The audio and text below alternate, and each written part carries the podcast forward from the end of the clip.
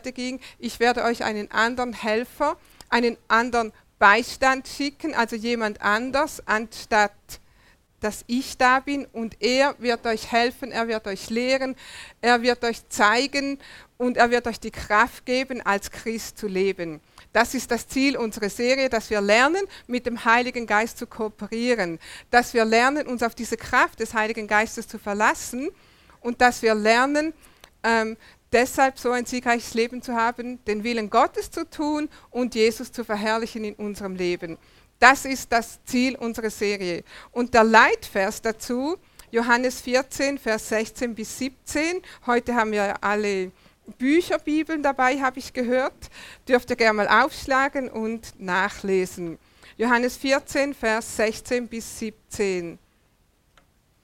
Und hier heißt es, und ich will den Vater bitten, und er wird euch einen anderen Beistand geben, dass er bei euch bleibt in Ewigkeit. Den Geist der Wahrheit, den die Welt nicht empfangen kann, denn sie beachtet ihn nicht und erkennt ihn nicht.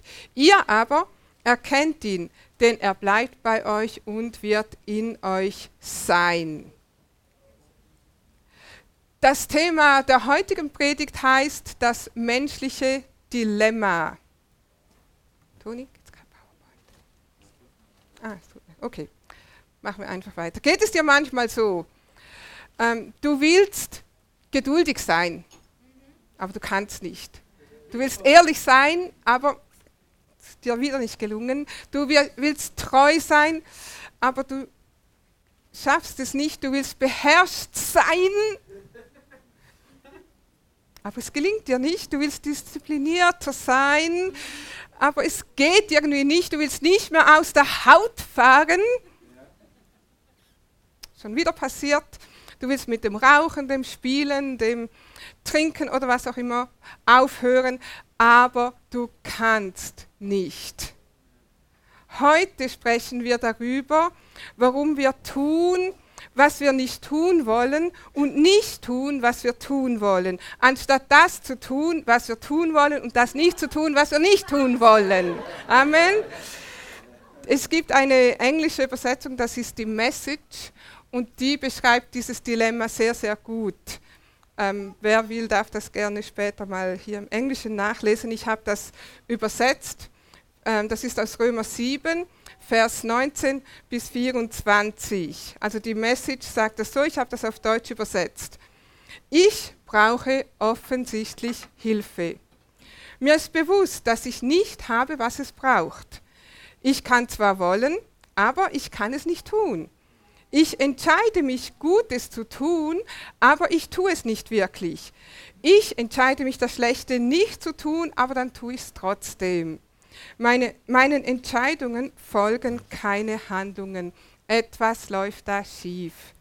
Es passiert so regelmäßig, dass es schon vorhersehbar ist. In dem Moment, wo ich mich entscheide, Gutes zu tun, hat mich die Sünde schon im Griff. Ich habe wirklich Gefallen an Gottes Geboten, aber es ist offensichtlich, dass nicht alles in mir diesen Gefallen teilt.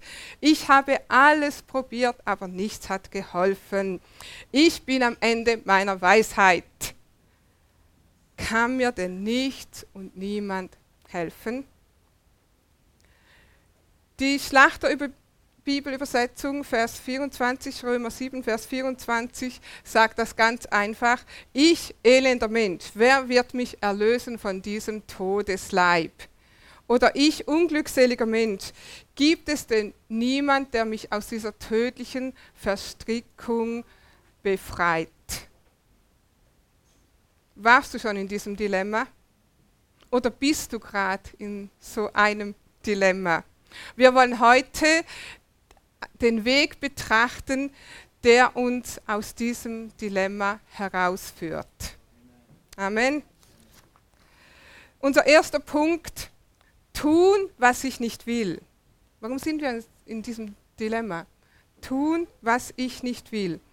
Römer 7,15, ich lese nochmal, ich verstehe ja selbst nicht, was ich tue, denn ich tue nicht das, was ich will, sondern gerade das, was ich hasse. Und Galater 5, 17 sagt etwas das Gleiche mit anderen Worten. Denn das Fleisch gelüstet wieder den Geist und den Geist wieder das Fleisch. Diese widerstreben einander, sodass ihr nicht tut, was ihr wollt. Wenn dich heute jemand fragt, worüber gepredigt wurde, manchmal spricht man ja am Sonntagnachmittag, ja, Predigt war gut. Was war denn da? Ah, weiß nicht mehr. Es geht darum, dass du tust, was du willst. Wir haben heute gehört, wir können tun, was wir wollen.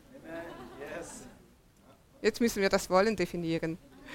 Römer 7, 24. Aber in meinen Gliedern sehe ich ein anderes Gesetz wirken, das mit dem Gesetz in meinem Innern in Streit liegt und mich zu seinem Gefangenen macht. Das Gesetz der Sünde. Ich, unglückseliger Mensch, gibt es denn niemand, der mich aus dieser tödlichen Verstrickung befreit? Du willst ein guter Christ sein, aber du schaffst es einfach nicht. Du willst ein guter Ehemann sein, eine gute Ehefrau sein und es gelingt dir irgendwie nicht. Du hast alles probiert und nichts hat geholfen. Und dann fragst du dich irgendwann, bin ich überhaupt ein Christ? Und schon hat dich der Teufel an der Strippe. Und jetzt hast du ihm die Tür geöffnet und er fängt an, dich mit Verurteilung und Verdammnis zu überhäufen. Und du hörst auf, die Bibel zu lesen, weil du fühlst dich schuldig, du fühlst dich schlecht, du kommst vielleicht auch nicht mehr in den Gottesdienst, weil was bringt's? Ich kann ja sowieso kein guter Christ sein. Und überhaupt die in der Gemeinde, die die sind alle so fromm. Oder äh, die tun nur so. Die haben es doch auch nicht im Griff. Sind doch alles Heuchler. Und schon fängst du an, dich zu rechtfertigen und andere zu richten. Warum? Wegen diesem menschlichen Dilemma. Und das löst das Problem auch nicht. Es treibt dich nur weiter von Jesus weg. Du hast keine Power mehr in deinem Leben und du findest einfach alles nur noch anstrengend. Hast du das christliche Leben schon mal anstrengend empfunden? Hast du dich schon mal gefragt, schaffe ich das? Und ich kann dir heute sagen, ja, du kannst es schaffen wenn du diesen Weg kennst, wenn du das in Anspruch nimmst, worüber wir sprechen, wenn du diese vierte Dimension, die Kraft des Heiligen Geistes in deinem Leben in Anspruch nimmst, dann kannst du es schaffen. Warum ist das so, dass wir dieses Dilemma haben? Weil unser natürlicher Mensch unser Leben regiert, weil wir noch nicht gelernt haben, die Kraft und die Gnade Gottes in Anspruch zu nehmen. Die Bibel nennt das Wandel im Fleisch. Oder mit anderen Worten, tun, was wir immer getan haben, nämlich unseren natürlichen Lüsten und Begierden nachgeben. Wir tun, was nichts bringt. Wir tun, was schädlich ist. Wir tun, was wir immer getan haben, aber nicht mehr tun wollen. Unser Fleisch hat eine Stimme und die kann ganz laut schreien. Stimmt's? Wir könnten das auch Selbstsucht nennen. Und wenn diese Selbstsucht gewinnt, dann werden Werke produziert, sagt die Bibel. Und diese Werke, die haben kein Leben in sich. Und sie führen immer zu Zerstörung. Ich sage nicht, dass dein ganzes Leben zerstört ist, aber dass dein Leben in gewissen Bereichen zerstört wird.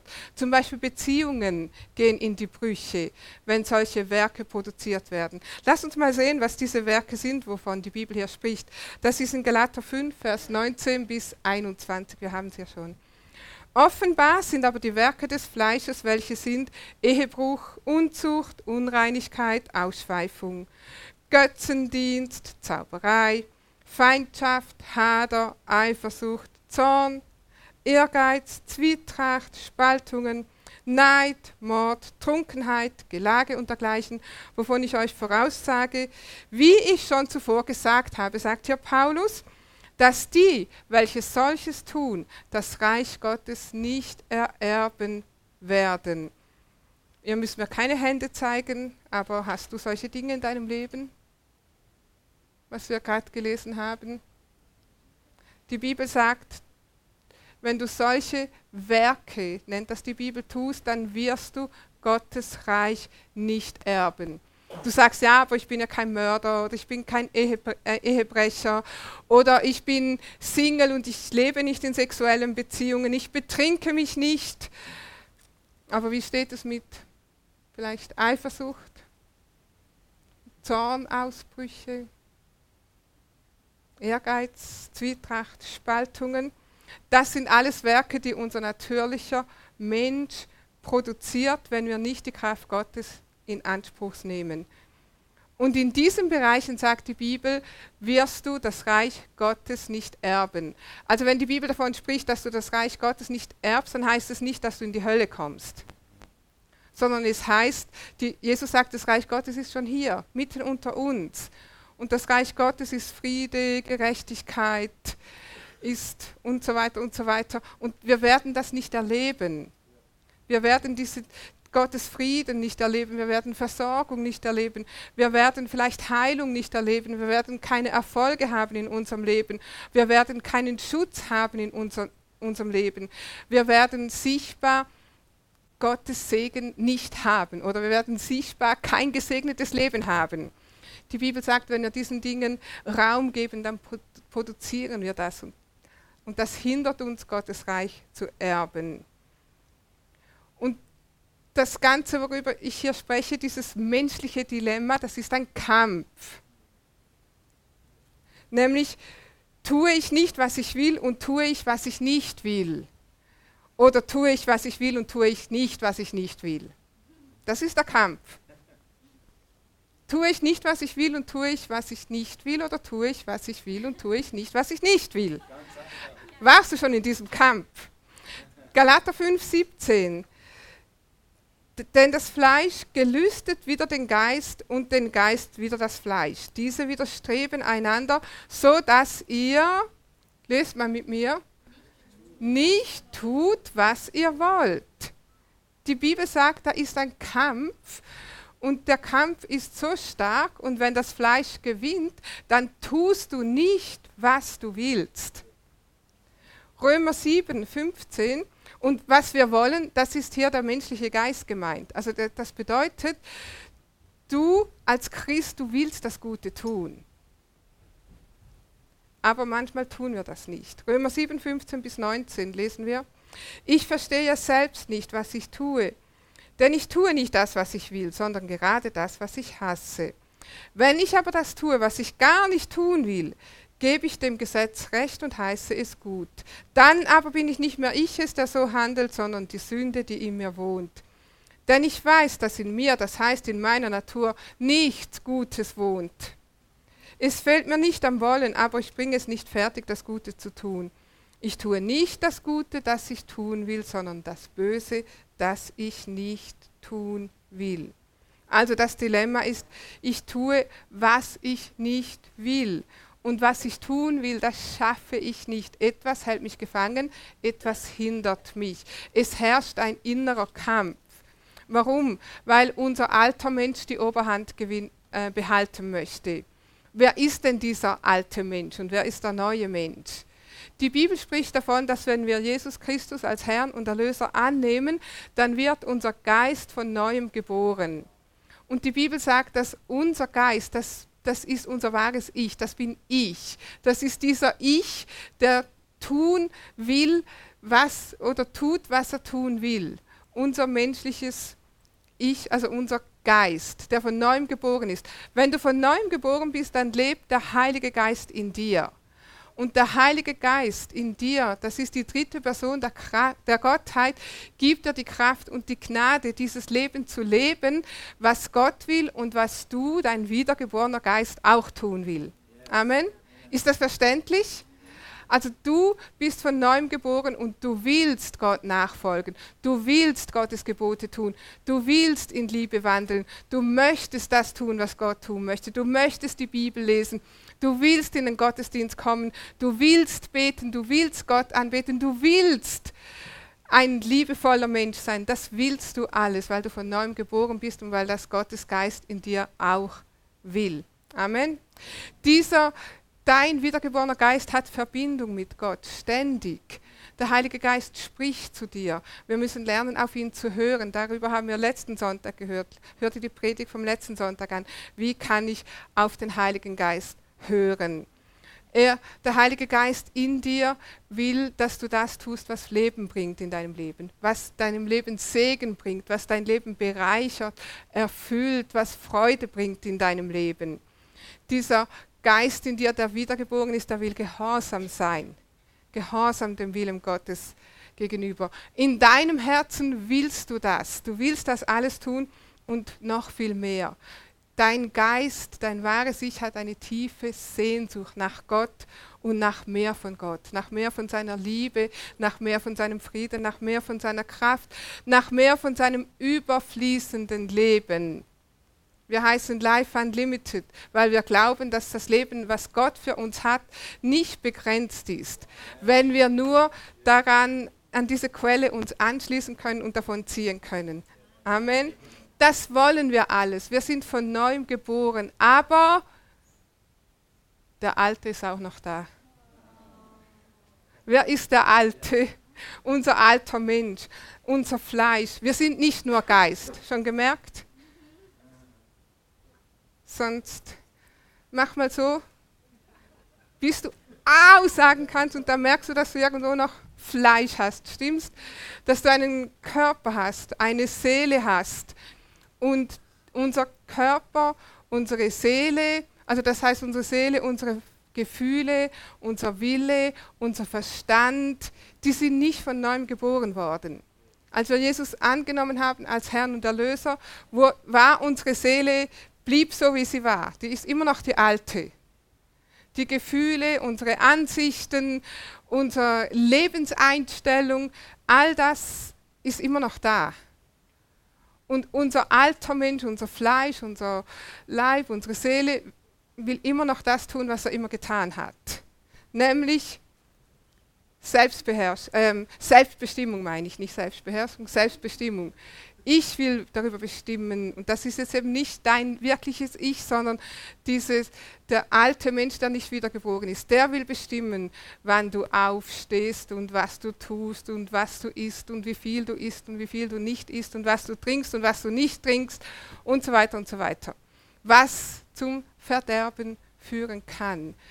Also dieser alte Mensch will selbst bestimmen. Er will Recht haben rechthaberisch. Er will nach Gelüsten leben, bequem sein, sich um mich, mein, mir selbst und ich, und was gibt es noch? Drehen. Also ich, das Zentrum meines Lebens bin ich. Und das Wichtigste meines Lebens, ich. Das ist der alte Mensch. Denk mal drüber nach oder beobachte dich mal, wie viel du den ganzen Tag darüber nachdenkst, ich. Und ich will und komme ich da nicht zu kurz und hat man mich beachtet und wurde ich gerecht behandelt und ich und mir und mich, das ist unser nicht wiedergeborene, der alte Mensch. Und wir haben die Verse schon gelesen. Ich lese absichtlich immer die gleichen Verse, damit das uns wirklich in den Geist fällt und in, wie man sagt, Fleisch und Blut übergeht. Galater 5, 17. Denn das Fleisch gelüstet wieder den Geist und den Geist wieder das Fleisch. Und nochmal, das ist nicht der Heilige Geist gemeint, sondern dein wiedergeborener Geist. Der Heilige Geist, der kämpft nicht in dir. Der Heilige Geist ist in dir, er ist da, um dir die Kraft zu geben, die Gnade zu geben. Er ist da, um dir Leben zu geben. Aber dein Geist, und dein Fleisch, die haben einen Kampf. Diese widerstreben einander, sodass ihr nicht tut, was ihr wollt. Und das Ziel, unser Ziel ist, ein Leben zu führen, das vom Geist Gottes geleitet wird, dass unser Geist so stark wird, dass unser Geist regiert anstelle des Fleisches. Unser Ziel ist, dass wir die Kraft des Heiligen Geistes in unserem Leben in Anspruch nehmen und sagen, ich weiß, Heiliger Geist, du lebst in mir und ich will jetzt das tun, was du tun willst. Ich will das tun, was du mir sagst. Und wenn Jesus Herr sein darf in unserem Leben, wenn Jesus das Zentrum ist unseres Lebens statt unser eigenes Ich, dann sagt die Bibel, dann wird Frucht wachsen. Und Frucht ist etwas Lebendiges. Frucht ist etwas, das, das, das gedeiht, wenn der Nährboden gut ist. Frucht ist auch etwas Lebensspendendes im Gegensatz zu Werken. Werken werden produziert. Also zum Beispiel in einer Fabrik produziert man gewisse Dinge. Das sind tote Werke. Aber Frucht, das ist wie ein Garten. In einem Garten, den du gut hegst und pflegst, wachsen schöne Blumen oder wächst gute, lebendige, gesunde Frucht. Also was ist diese Lösung dieses menschlichen Dilemmas? Lass den Geist Gottes regieren. Nimm seine Gnade und seine Kraft in Anspruch. Jesus hat nie von uns erwartet, dass wir das Leben als Christ in eigener Kraft leben sollen. Wenn wir das versuchen, dann geht es uns wie diesem Christen, den ich am Anfang geschildert habe, der irgendwann denkt, nützt ja eh alles nichts, ich gehe da besser gar nicht mehr hin. Ich lese besser gar nicht mehr die Bibel. Aber wenn Jesus in deinem Leben regiert und wenn du die Kraft des Heiligen Geistes in Anspruch nimmst, dann wächst diese Frucht. Und die Bibel nennt das Wandel im Geist. Wandle im Geist. Und ob diese, diese ob du diese Frucht in deinem Leben entsteht oder ob seine Kraft in deinem Leben etwas bewirkt, das ist immer und immer und immer und immer wieder deine Entscheidung. Also es ist immer unsere Entscheidung. Auf welche Stimme höre ich jetzt? Auf die Stimme des Geistes, also unseres menschlichen Geistes, vom Heiligen Geist geleitet, oder auf die Stimme des Fleisches? Auf welche Stimme höre ich und welcher Stimme folge ich? Werde ich jetzt segnen, loben, danken, Gott preisen oder werde ich motzen, reklamieren, murren? Ist mein Leben auf Jesus ausgerichtet oder bin eben ich Zentrum meines Lebens? Egozentrisch oder Christuszentrisch? Und solange wir hier auf Erden leben, ist das ein ständiger Kampf. Das ist jetzt ähm, nicht die gute Botschaft, weil du hast vielleicht gedacht, die oder die oder die oder die haben schon erreicht. Nein, wir haben es nicht erreicht, weil wir alle Fleisch haben, weil unsere Seele nicht von neuem geboren ist. Und deshalb sind wir in diesem Kampf und deshalb müssen wir in Abhängigkeit von Jesus leben. Ähm, das ist unser dritter Punkt, die Erlösung und Befreiung. Ich tue, was ich will, was ich nicht will, tue ich nicht. Was will ich? Ich will Frucht bringen, die Leben spendet. Jesus sagt das so in Johannes 15, Vers 5. Ich bin der Weinstock, ihr seid die Reben. Wer in mir bleibt und ich in ihm, der bringt viel Frucht. Denn getrennt von mir könnt ihr nichts tun. Sag mal gar nichts. Oder wie sagt man das auf Schwäbisch? Gar nichts. Oder auf Bayerisch? Nichts.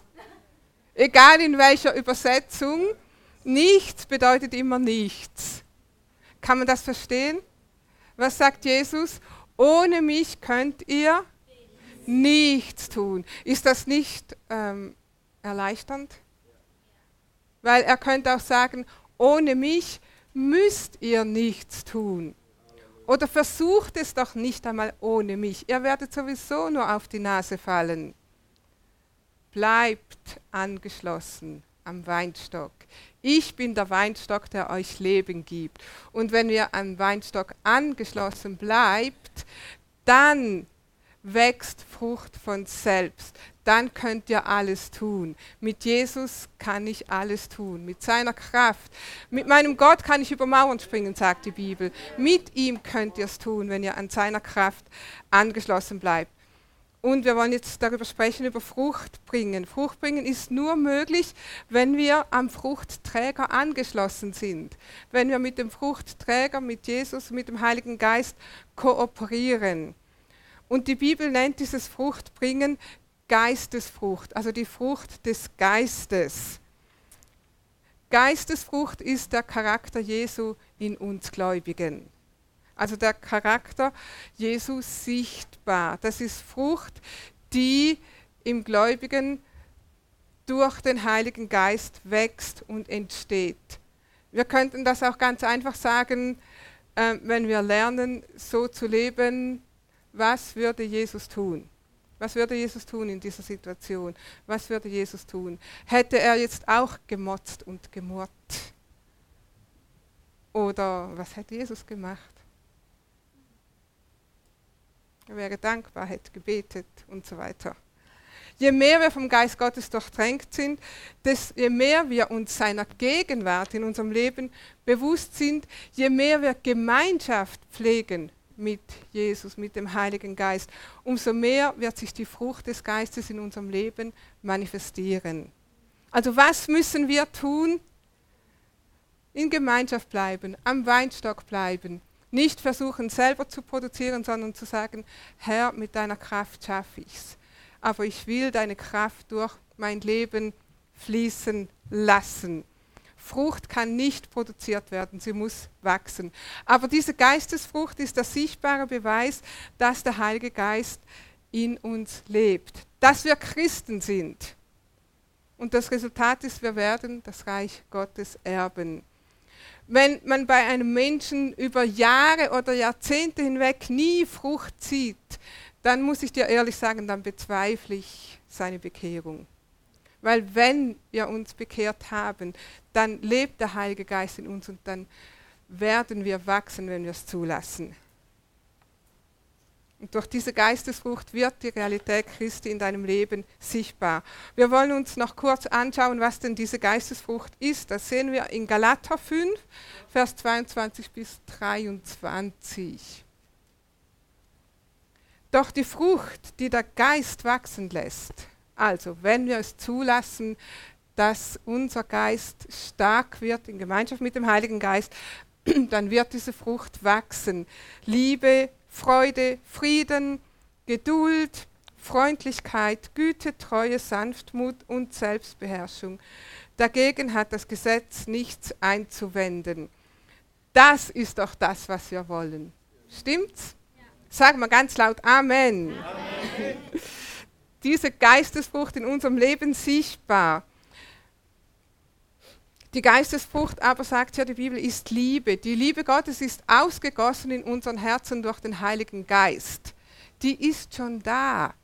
Diese Geistesfrucht, die Liebe, äh, man sagt, es ist, gibt eine Geistesfrucht, nämlich die Liebe, und die anderen sind Eigenschaften oder Facetten, wie sich diese Liebe zeigt. Und stell dir vor, wenn der Heilige Geist in deinem Herzen ausgegossen ist, dann hast du die Samen schon in dir. Also du hast die Möglichkeit, diese, dass diese Frucht wächst. Das ist schon in dir. Hast du in letzter Zeit mal etwas gesät? Ich habe gestern ähm, Astern ausgesät, einfach ein paar Blümchen, um mein, mein, einen Abschluss in meinem Garten ein bisschen zu verschönern. Was erwarte ich, was passiert in den nächsten Wochen? Also was passieren könnte, kann ich euch auch sagen. Nämlich, dass Toni ein Gartengerät nimmt und da alles schön aufräumt und dann passiert gar nichts. Und deshalb muss ich immer sagen, Toni, ich habe was gesät hier, bitte nicht berühren. Aber stellen wir uns mal vor, er, er lässt seine Finger davon, von diesem Abschluss. Was erwarte ich dann, was passiert? Das Astern wachsen, stimmt's? Also ich werde wahrscheinlich jetzt nicht heute und morgen und vielleicht auch nicht übermorgen, aber spätestens in einer Woche schaue ich schon mal nach, ob, ob ich was sehe. Und dann erwarte ich, dass da schöne Blümchen wachsen und dass ich die nächsten paar Monate da einen schönen Blumenabschluss habe an meinem Beet. Also wenn ich gesät habe, erwarte ich, dass etwas wächst. Und du hast die Saat schon in dir. Von all dem, was wir jetzt besprechen, diese Saat der Liebe, die ist schon in dir. Gott möchte sie wachsen lassen.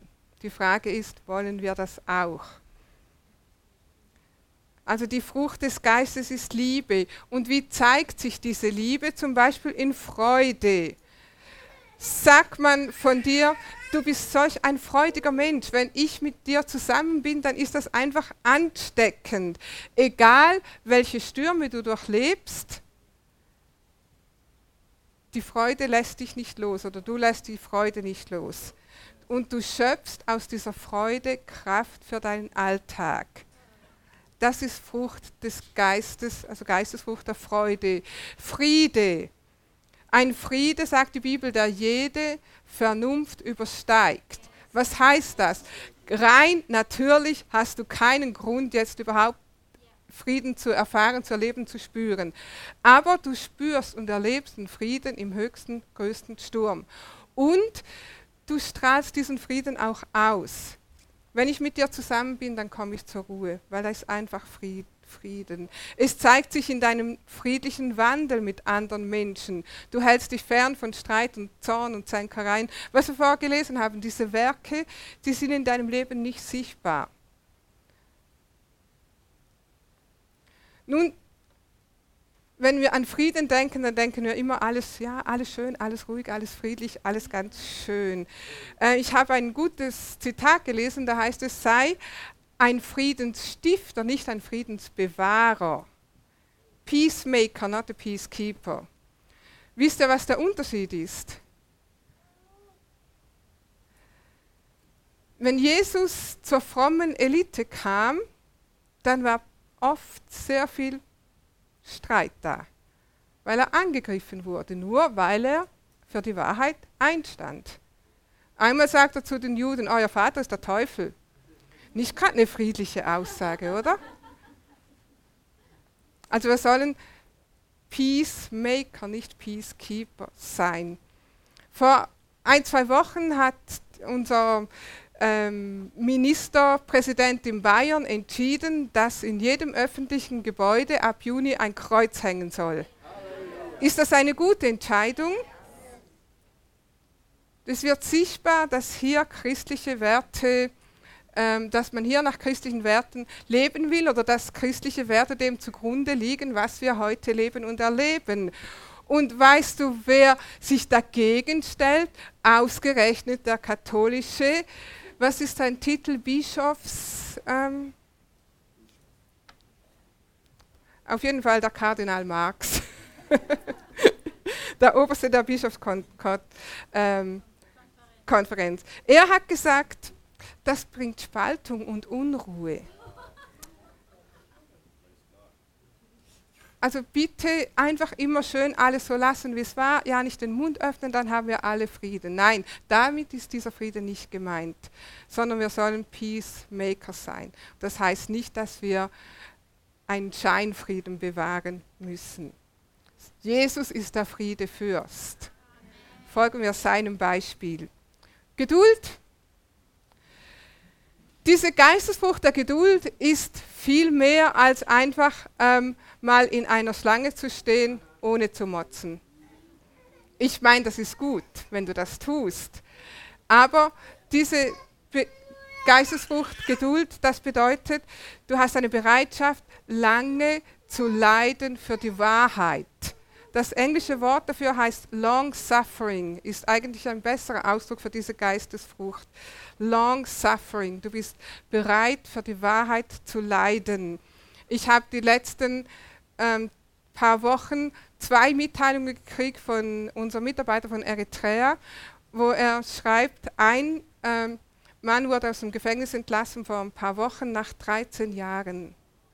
Nach 13 Jahren, stell dir vor. Letzte Woche wurde ein Pastor entlassen nach elf Jahren im Gefängnis. Was haben die angestellt? Weißt du, weshalb sie im Gefängnis waren? Nur weil sie sich versammelt haben, so wie wir. Stell dir vor, weil du heute in den Gottesdienst kommst, verbringst du die nächsten zehn Jahre im Gefängnis. Das ist ihr Verbrechen. Was hätten sie tun können, um frei zu werden? Sie hätten nur sagen müssen, okay, ich kehre zurück zu der orthodoxen Kirche.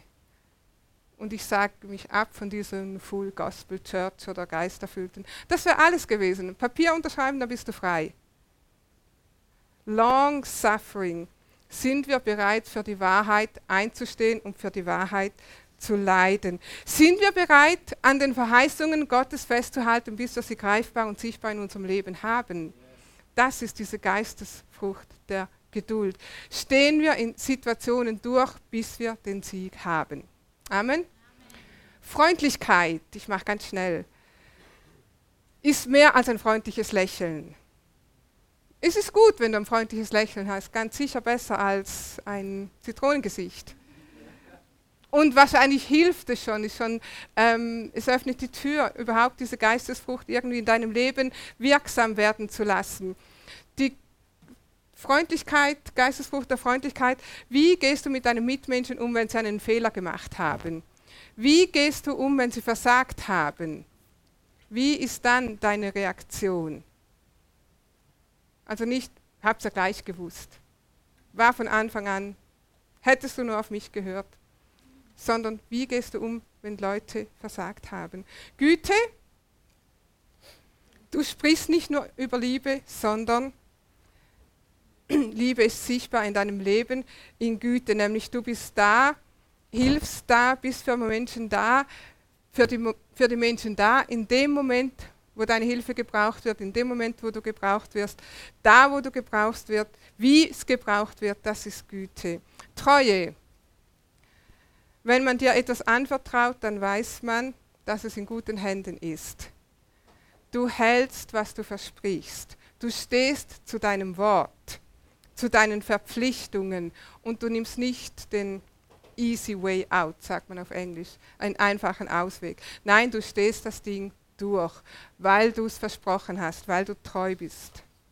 Sanftmut, das bedeutet, man kann dich nicht beleidigen. Sag mal, man kann mich nicht beleidigen. Ich bin nicht nachtragend. Ihr habt das mit Überzeugung gesagt. Das ist ein Umgang mit deinen Mitmenschen, unabhängig von ihrem Benehmen gegenüber dir. Sanftmut hat nichts mit Schüchternheit oder Schwachheit zu tun. Jesus sagt, ich bin sanftmütig und von Herzen demütig. War Jesus schüchtern? War er schwach? Nein, aber er war sanftmütig. Und unsere letzte Selbstkontrolle, Selbstbeherrschung. Ich könnte über jedes Thema eine Predigt machen, aber wir wollen das also heute in einem verpacken und uns einfach mal äh, dahin bringen, in dieser Richtung zu denken. Selbstkontrolle, du fährst nicht aus der Haut, hast dich unter Kontrolle, auch wenn die Versuchung stark ist. Zum Beispiel Essen oder bei einigen ist es Alkohol oder sexuelle Versuchung. Also jeder Bereich unseres Lebens, Zornausbrüche und so weiter, was wir bei den Werken des Fleisches gelesen haben. Du hast dich unter Kontrolle, weil du bist an der Quelle angeschlossen. Nicht, weil du es selber kannst. Jesus sagt, getrennt von mir könnt ihr nichts tun aber du kannst es, weil die Kraft Gottes in dir wirkt. Wenn wir in Liebe wandeln, dann zeigt sich die Liebe Gottes, die in deinem Leben ausgegossen ist. In diesen, man könnte auch sagen, in dieser Charakterfrucht. Ist diese Charakterfrucht, sind diese Facetten in deinem Leben sichtbar? Sind sie in unserem Leben sichtbar? Wenn sie sichtbar sind, spürbar sind, dann ziehen wir andere Menschen an. Die wollen mit uns zusammen sein, weil sie sich bei uns gut fühlen. Der Same ist in uns. Jetzt ist es an uns, den Samen zu bewässern, ihn aufgehen zu lassen, gedeihen zu lassen. Amen.